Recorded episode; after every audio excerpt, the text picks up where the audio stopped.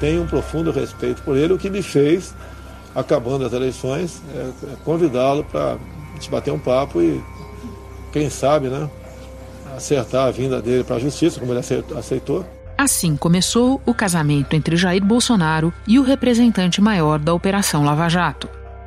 O juiz Sérgio Moro vai assumir um novo Ministério da Justiça com poderes ampliados. Sérgio Moro terá carta branca para montar a equipe e definir a estratégia. Que me foi assegurado, e é uma condição, não é bem uma condição, não fui lá estabelecer condições, mas eu não assumiria um papel de ministro da Justiça com risco de comprometer a minha biografia, o meu histórico. E isso foi objeto de discussão e afirmação do presidente, do senhor presidente eleito, que ninguém seria protegido né, uh, se surgissem casos de corrupção dentro do governo. Mas não demorou para a União começar a desandar. Cedo, o presidente manifestou o desejo de promover mudanças na Polícia Federal. E começou a desidratação de Sérgio Moro.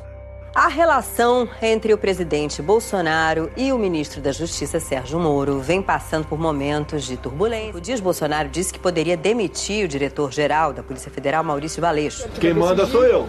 Deixar bem claro.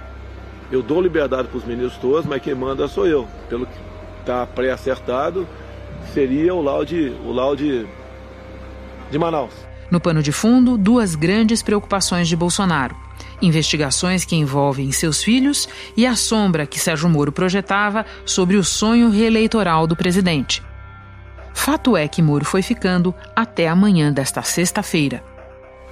Ontem, né? conversei com o presidente, houve essa insistência do presidente. Né? Falei ao presidente que seria uma interferência política, ele disse que seria mesmo. O divórcio aconteceu ao vivo, com acusações diretas e graves contra Bolsonaro. O problema é por que trocar. Né? E permitir que seja feita a interferência política no âmbito da Polícia Federal. O presidente me disse mais de uma vez, expressamente, que ele teria, queria ter uma pessoa do contato pessoal dele, que ele pudesse ligar, que ele pudesse colher informações, que ele pudesse colher aí relatórios de inteligência, seja o diretor, seja o superintendente. E realmente não é o, papel da Polícia Federal prestar esse tipo de informação. As investigações têm que ser preservadas. Então, imaginem se durante a própria Lava Jato, né, é, o ministro, o diretor-geral, o presidente, a presidente, então presidente Dilma, né, o ex-presidente Luiz ficassem ligando para o superintendente em Curitiba para colher informações sobre as investigações em andamento. Então a autonomia da Polícia Federal, né, como um respeito aí à autonomia aplicação da lei, né? seja a quem for, isso é um valor fundamental que nós temos que preservar dentro de um Estado de Direito. Horas depois, foi a vez do presidente falar. Ontem, mais uma vez, conversamos com o senhor ministro Sérgio Moro sobre a substituição na Polícia Federal. Esperava, em conjunto com o senhor ministro, definir um nome para dirigir a instituição, ainda que, pela lei, esta seja uma prerrogativa exclusiva do presidente da República. Estou decepcionado e surpreso com o seu comportamento. Enquanto isso, o número de casos e de mortos por Covid-19 escala no país. As mortes pela Covid-19 no Brasil subiram para 3.670. Nas últimas 24 horas, o Ministério da Saúde confirmou mais 357 óbitos. O país tem 52.995 casos confirmados da doença. Da redação do G1, eu sou Renata Loprete e o assunto, hoje em episódio extra, é a saída de Sérgio Moro do governo Bolsonaro. O que ela significa e o que esperar daqui para frente. Nossos convidados são Andréa Sadi, repórter de política da TV Globo, e Celso Rocha de Barros, doutor em sociologia pela Universidade de Oxford e colunista do jornal Folha de São Paulo. Sábado, 25 de abril. Andréa, a desconfiança mútua entre Jair Bolsonaro e Sérgio Moro vem de longe. Por que agora, no meio da pandemia, com o Brasil mergulhado na crise em que está, o presidente resolveu forçar a saída de Moro ao demitir o diretor-geral da PF? Renata, eu acho que você tem algumas linhas nessa, nessa apuração para tentar responder a essa pergunta. Muitos ministros do governo, principalmente os ministros da chamada ala militar, me dizem que o presidente se sentiu, de uma certa forma, empoderado com a repercussão da demissão do Mandetta, que você teve a repercussão no dia, mas no dia seguinte a discussão já era a respeito do sucessor do Mandetta. Ele achou que dava para fazer essa mudança do, do Valeixo, sabendo que isso ia bater no Sérgio Moro, porque ele mirou o diretor da Polícia Federal sabendo que o Moro poderia pedir para sair. O presidente também me informou que tinha preocupação com inquéritos em curso no Supremo Tribunal Federal e que a troca também seria oportuna da Polícia Federal por esse motivo. Também não é uma razão que justifique a substituição, até algo que gera uma grande preocupação. Mas ele achou que ninguém ia, não ia chamar muita atenção. Só que não. Ele achou que dava para fazer, mesmo alertado por esses ministros da ala militar. Eu estou contando essa história composta com Mandetta, porque eu acho que, a, que a, o, o, ponto central aqui é a gente lembrar daquela declaração do presidente quando ele fala num domingo que tem alguns ministros se achando estrelas. Algumas pessoas no, no meu governo subiu a algo subiu a cabeça deles, estão se achando eram, eram pessoas normais, né? Mas de repente viraram estrelas e falo pelos cotovelos tem provocações. Mas a hora, a, hora de, a hora dele não chegou ainda não, vai chegar a hora dele. Amém. E a minha caneta funciona. Ele não citou o nome de ninguém, todo mundo entendeu que era para o Mandetta, mas uma fonte do governo naquele dia me disse: esse recado não é só para o Mandetta, é para o ministro Moro também. O presidente está incomodado e ele sempre estará incomodado com qualquer nome que possa fazer, fazer sombra a ele, principalmente com a, a, o pano de fundo eleitoral. Aí eu estou falando de 2020. 2022, você diz. Desculpa, 2022. Eu já eu tô pensando no... É, até porque em tese temos uma eleição esse ano, mas Tem essa é eleição, é outra. Vamos lá. É, mas eles estão pensando em 2022 sempre. Então, no caso do Mandetta ficou muito popular, o Moro já era popular, o presidente achou que neste momento dava para se livrar dos ministros estrela, como ele mesmo chamou. Repetindo o raciocínio sobre Sérgio Moro, Andréa, ele engoliu inúmeros sapos e ficou. Por que agora ele resolveu sair? Porque agora ele tinha certeza que ele não iria mais para o Supremo Tribunal Federal. E mais, já que ele falou em algumas particularidades, mais de uma vez, o senhor Sérgio Moro disse para mim: você pode, você pode trocar o Valeixo sim, mas em novembro depois que o senhor me indicar para o Supremo Tribunal Federal. Essa é a principal avaliação que eu ouvi do entorno do Moro. Ele aguentou, engoliu esses sapos que você disse, desde agosto, se a gente pudesse colocar uma data, porque eu acho que agosto começou, é, foi o começo do fim da relação Moro-Bolsonaro. Foi ali que o, o presidente Bolsonaro chamou Moro para conversar, irritado, após Moro ter tentado reverter aquela suspensão das investigações do COAF, que o, o, presidente Toffoli deu a liminar atendendo à defesa do senador Flávio Bolsonaro, no caso Queiroz, e o presidente soube que Moro foi lá ao Supremo pedir para reverter essa liminar. E aí o Bolsonaro disse para Moro: olha, se você não pode ajudar, você não atrapalhe. Ali começou o fim dessa relação. E ali Moro não sabia mais se ele teria tempo para reconstruir essa relação para chegar onde ele queria. Segundo ele dizia nos bastidores, que era a uma vaga do Supremo Tribunal Federal. O presidente tem duas vagas, ele queria ir na primeira o ex-ministro mostrou ao JN a imagem de uma troca de mensagens com a deputada federal Carla Zambelli, do PSL, aliada de primeira hora de Bolsonaro. Ela, inclusive, estava hoje ao lado do presidente durante o pronunciamento. Carla Zambelli diz: Por favor, ministro, aceite o Ramage. Numa referência a Alexandre Ramagem, diretor-geral da Agência Brasileira de Inteligência, ABIN. Ramagem é um dos candidatos de Jair Bolsonaro para assumir a direção da Polícia Federal. Parte da deputada a proposta para que Sérgio Moro aceite a mudança na PF em troca da nomeação dele para o Supremo Tribunal Federal.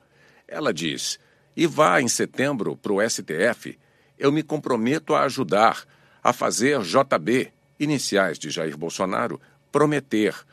Sérgio Moro rechaça a proposta. Prezada, não estou à venda. Andréa Moro saiu acusando o presidente de comportamentos que, se comprovados, podem ser enquadrados como crime de responsabilidade. Você que acompanha o ex-ministro faz bastante tempo, acredita que a participação dele nessa história se esgota agora ou, além das provas que ele já apresentou ao Jornal Nacional, ele tem mais a revelar? Ele tem o que revelar. O contato é identificado por presidente novíssimo, indicando ser o número mais recente do presidente Bolsonaro. A imagem mostra que Bolsonaro enviou a Moro o link de uma reportagem do site O Antagonista, que diz: PF na cola de 10 a 12 deputados bolsonaristas. Embaixo, o presidente escreveu: mais um motivo para troca se referindo à mudança na direção da Polícia Federal. Ele reuniu munição, ele estava dentro do governo desde o começo, né? Ele assumiu o Ministério da Justiça, ele viu muita coisa e quer contar muita coisa. Foi a frase que eu ouvi nesses últimos dois dias de apuração antes da saída dele do governo. E aí eu digo para você onde vai ser o palco dessa, dessas declarações novas do ministro ele já está preparado e sabe que vai ser chamado para a CPI da fake news.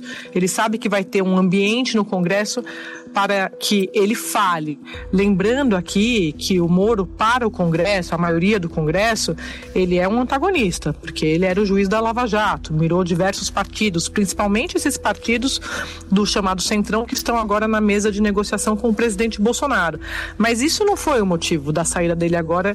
Claro que o incomoda. Ele passou eh, a, os últimos anos investigando esses, alguns desses integrantes desses partidos. Ele também sabe que terá um contra ataque dos aliados bolsonaristas raiz, ou seja, aqueles apoiadores do, do, presidente Bolsonaro que são Bolsonaro, independentemente do ministro que estiver no governo, seja ele Moro, seja ele Paulo Guedes. Ou seja, ele sabe que vai vir munição também do, do chamado gabinete de ódio. Outro lugar, instância em que Moro vai falar é esse inquérito que o Procurador-Geral da República está pedindo ao Supremo que seja aberto para investigar as acusações que o ex-ministro faz contra o presidente da República. O que você nos diz sobre esse inquérito? Renata, desde o começo dessa gestão do Augusto Aras, ele vem sendo cobrado dentro da corporação, dentro da procuradoria, por, de não agir, de ser omisso em algumas situações em que procuradores de, de carreira acham que ele tinha que se pronunciar. Recentemente, agora, depois daquele ato do presidente indo à manifestação é, pró-intervenção militar. Eu estou aqui porque acredito em vocês! Vocês estão aqui porque acreditam no Brasil!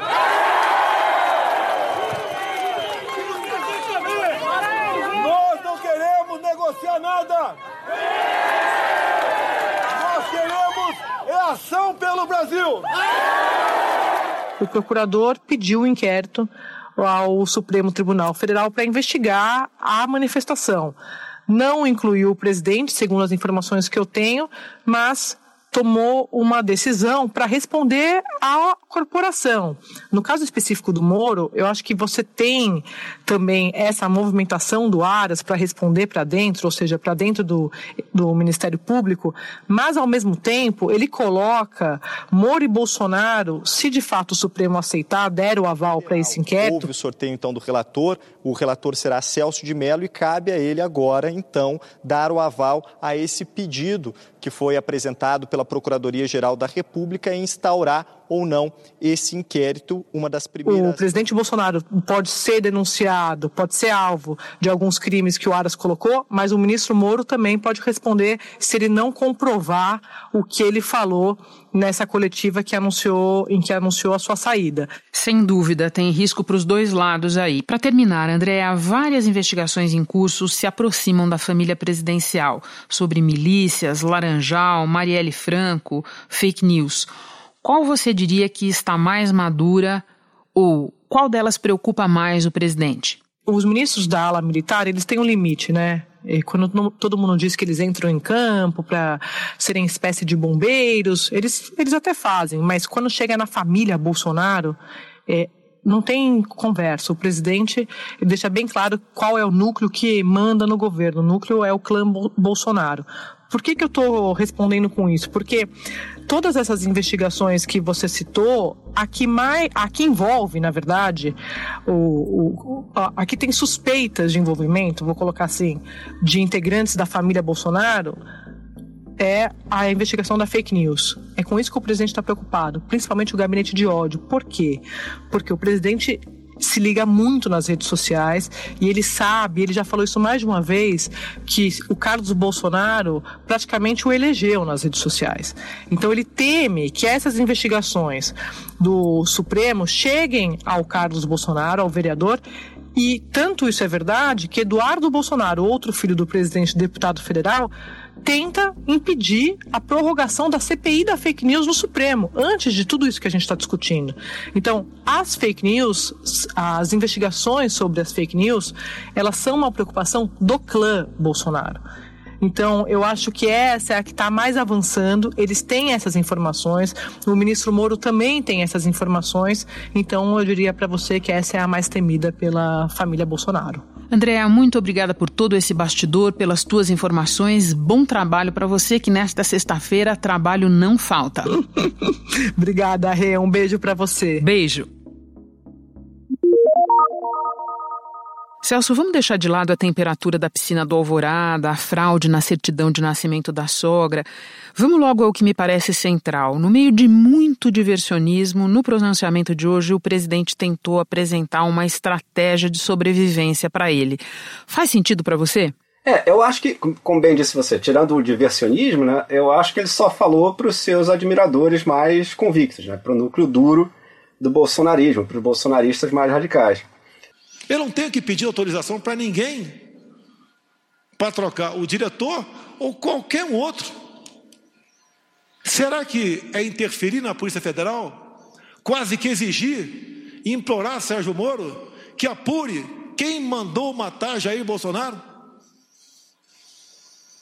A PF de Sérgio Moro mais se preocupou com Marielle do que com seu chefe supremo. Eu acho muito difícil que alguém fora desse grupo tenha se sensibilizado pelo discurso de o presidente sou eu, quem manda sou eu, o Moro me devia lealdade, enfim. Uh, eu acho que tinha uma, uma parte grande do apoio do bolsonarismo, certamente durante a eleição e mesmo depois, que era lavajatismo, que era a, a revolta contra o sistema político, contra a corrupção, etc. Eu acho que esse público ele perdeu. Celso, a dada altura do pronunciamento, Bolsonaro admitiu que queria sim se miscuir nos assuntos da Polícia Federal, que achava isso ok. E ele também não chegou a responder em nenhum momento a toda a controvérsia envolvendo a assinatura da exoneração de Maurício Valeixo, porque Moro diz que não assinou e o nome dele apareceu numa primeira versão de diário oficial. Depois o governo publicou outra sem o nome dele, mas isso não foi esclarecido. Você notou isso? Te pareceu importante? É, eu achei que ele nem se esforçou muito para responder nada, no sentido objetivo, no sentido de dizer ah, eu tenho argumentos e evidências e fatos que provam que o que o Moro disse é mentira. Eu acho que ele nem tentou fazer isso direito. Ele fez um apelo à lealdade dos seus seguidores. Ah, no caso da assinatura, por exemplo, que é uma questão muito grave, ah, se, se o, o, o, decreto tivesse saído com, é, assinado pelo Moro, mas se o Moro não assinou. A exoneração que foi publicada, é, eu fiquei sabendo pelo Diário Oficial, né, pela madrugada. Eu não assinei esse decreto. Em nenhum momento isso foi trazido, em nenhum momento o diretor-geral da Polícia Federal, apresentou um pedido formal de exoneração. Mas o fato é que não existe nenhum pedido que foi feito de maneira formal. Eu, sinceramente, fui surpreendido. Achei que isso foi ofensivo. Ele, ele nem, nem fez menção a isso muito claramente e claramente tentou evitar mesmo esse assunto, como tentou evitar o assunto dos, uh, do que, que ele teria medo sobre os inquéritos no STF. Porque a grande questão que fica é isso, né? Assim, a queda do Moro coloca em, em ameaça a presidência do Bolsonaro. Uh, o que é que ele está tentando abafar que justifica arriscar seu mandato? Uh, e eu acho que ele fez o possível para desviar totalmente desses assuntos Inclusive, por isso, a, a quantidade absurda de diversionismo. Nós já vamos falar um pouco mais do que está pela frente do Bolsonaro, mas já que você falou em inquéritos, eu te pergunto: qual é para você a intenção do Procurador-Geral da República ao rapidamente colocar na praça esse inquérito para investigar as acusações do agora ex-ministro Sérgio Moro? Ah, eu acho que ele só tem a ganhar fazendo isso, porque uh, se o Moro não conseguir provar ele fica parecendo, ele sai bem, ele fica parecendo que fez o trabalho dele, etc. E se conseguir provar, o Bolsonaro cai e o, o, o PGR fica do lado certo, fica do lado que ganhou, né? Então eu acho que para ele realmente só tinha vantagem fazer isso. É um jogo de ganha-ganha, é isso? Pensando. Eu acho que é um jogo de ganha-ganha para ele. Entendi. Eu acho que as mesmas características, digamos, psicológicas que fazem ele ter sido ah, bastante chapa branca até agora, eu acho que facilitam ele trocar de lado sem maiores ah, sem maior peso na consciência. Celso, hoje saiu aquele que no início foi apresentado como um dos pilares deste governo. Sérgio Moro na Justiça, Paulo Guedes na Economia, Guedes na Berlinda também agora, mas vamos ficar no Sérgio Moro no momento. No caso específico dele, tem o divórcio que você descreveu no começo da conversa, do bolsonarismo e dos lavajatistas, que hoje se concretizou. Qual é a consequência para o governo? Eu acho que é muito grave, eu acho muito pesado para o Bolsonaro perder os lavajatistas. Uh, é sempre bom lembrar, o Bolsonaro só se elegeu, essa retórica radical, extremista dele, só fez sucesso porque havia um clima de indignação popular muito grande com as revelações da Lava Jato. Nesse sentido, o bolsonarismo se elegeu parasitando o lavajatismo. Uh, é muito difícil imaginar um cenário sem Lava Jato em que esse tipo de discurso do Bolsonaro, do prendo e arrebento e, e eu contra todos, etc., fizesse sucesso. E aí, de repente, na mesma semana, o Bolsonaro se aproxima do Centrão, se aproxima do, do Valdemar Costa Neto e, e demite o Moro, que na prática foi uma demissão. Eu acho que é uma ruptura muito clara com o lava-jatismo. Inclusive, eu acho que agora que o Moro saiu, os procuradores da Força Tarefa vão falar muito mais abertamente contra o Bolsonaro. A Força Tarefa da Operação Lava Jato no Paraná manifestou repúdio às noticiadas tentativas de interferência do presidente na Polícia Federal em investigações e de acesso a informações sigilosas. Uh, o Bolsonaro, como você sabe, nunca, tem, nunca teve nenhuma história de, de, de combate à corrupção. Uh, em nenhum dos episódios é, em que a corrupção foi discutida no Congresso, Bolsonaro teve qualquer relevância. Ele era um deputado bastante medíocre do baixo clero. E ele, é só você olhar para onde o governo dele está indo, certo? Assim, ele está voltando às suas raízes no, no baixo clero no momento. E para ele fazer isso, ele obviamente vai desagradar as pessoas que toleram as coisas mais absurdas que ele faz porque em tese ele está combatendo o sistema, ou ele tá, ou ele é honesto, enfim. Isso tudo eu acho que caiu.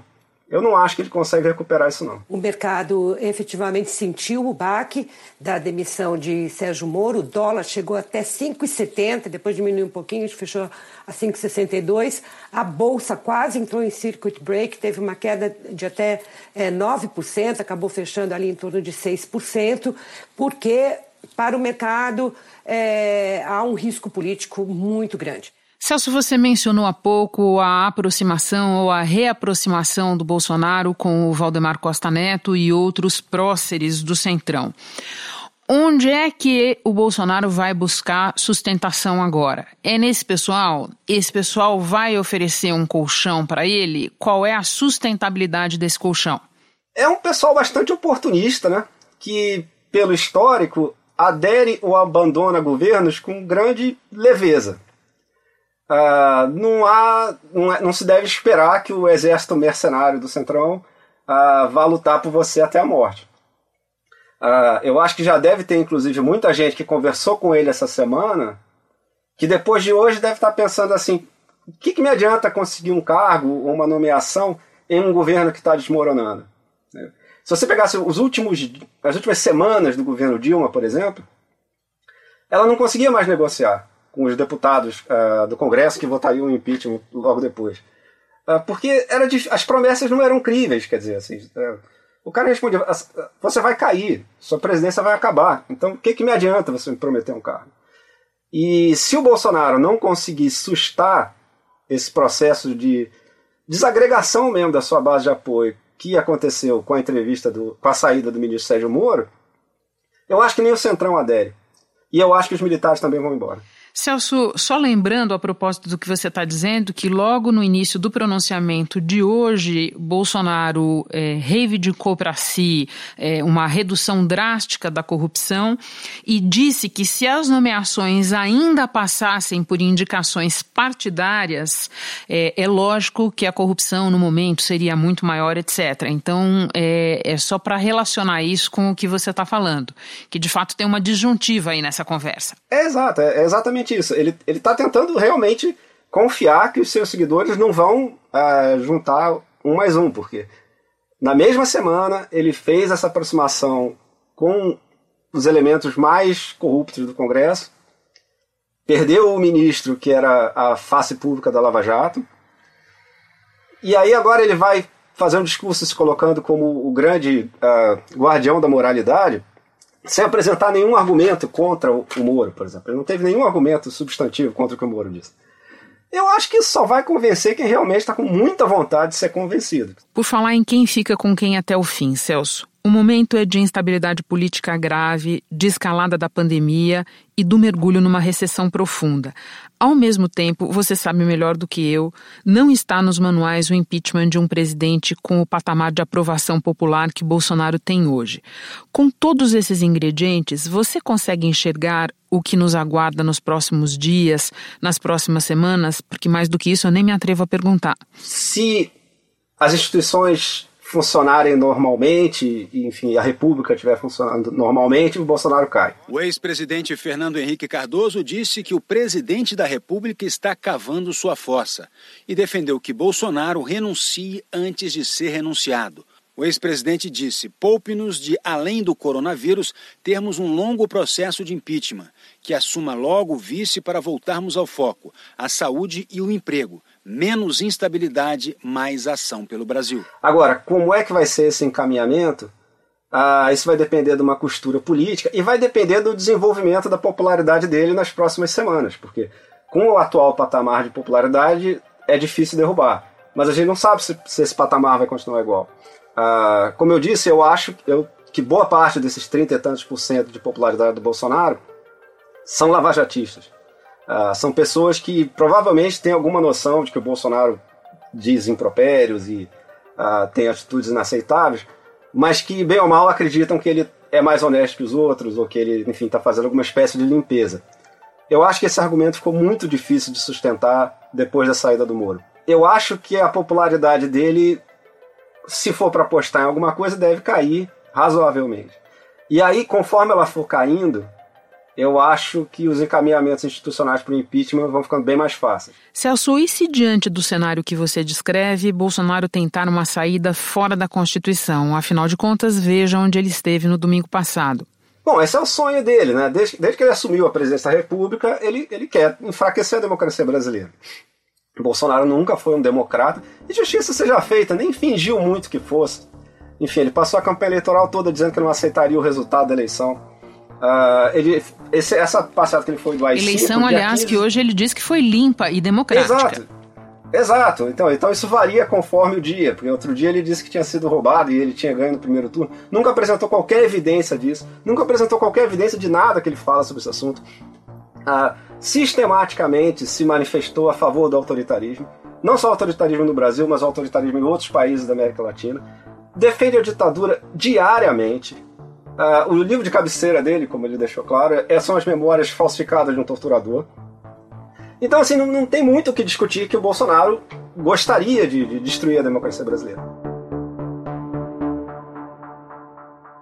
Mas eu acho que ficou mais difícil. Uh, Porque eu acho que o caminho mais fácil para ele fazer isso era justamente se alimentar dessa indignação popular contra o sistema. Uh, e, e, isso eu acho que ficou muito mais difícil. Inclusive, eu acho que a possibilidade dele conseguir adesões militares para uma aventura desse tipo era muito maior se ele tivesse com, com o lavajatismo uh, embaixo do braço. Celso, muito obrigada pela conversa. Bom trabalho para você em quarentena aí. Opa, eu que agradeço, Renata. Valeu.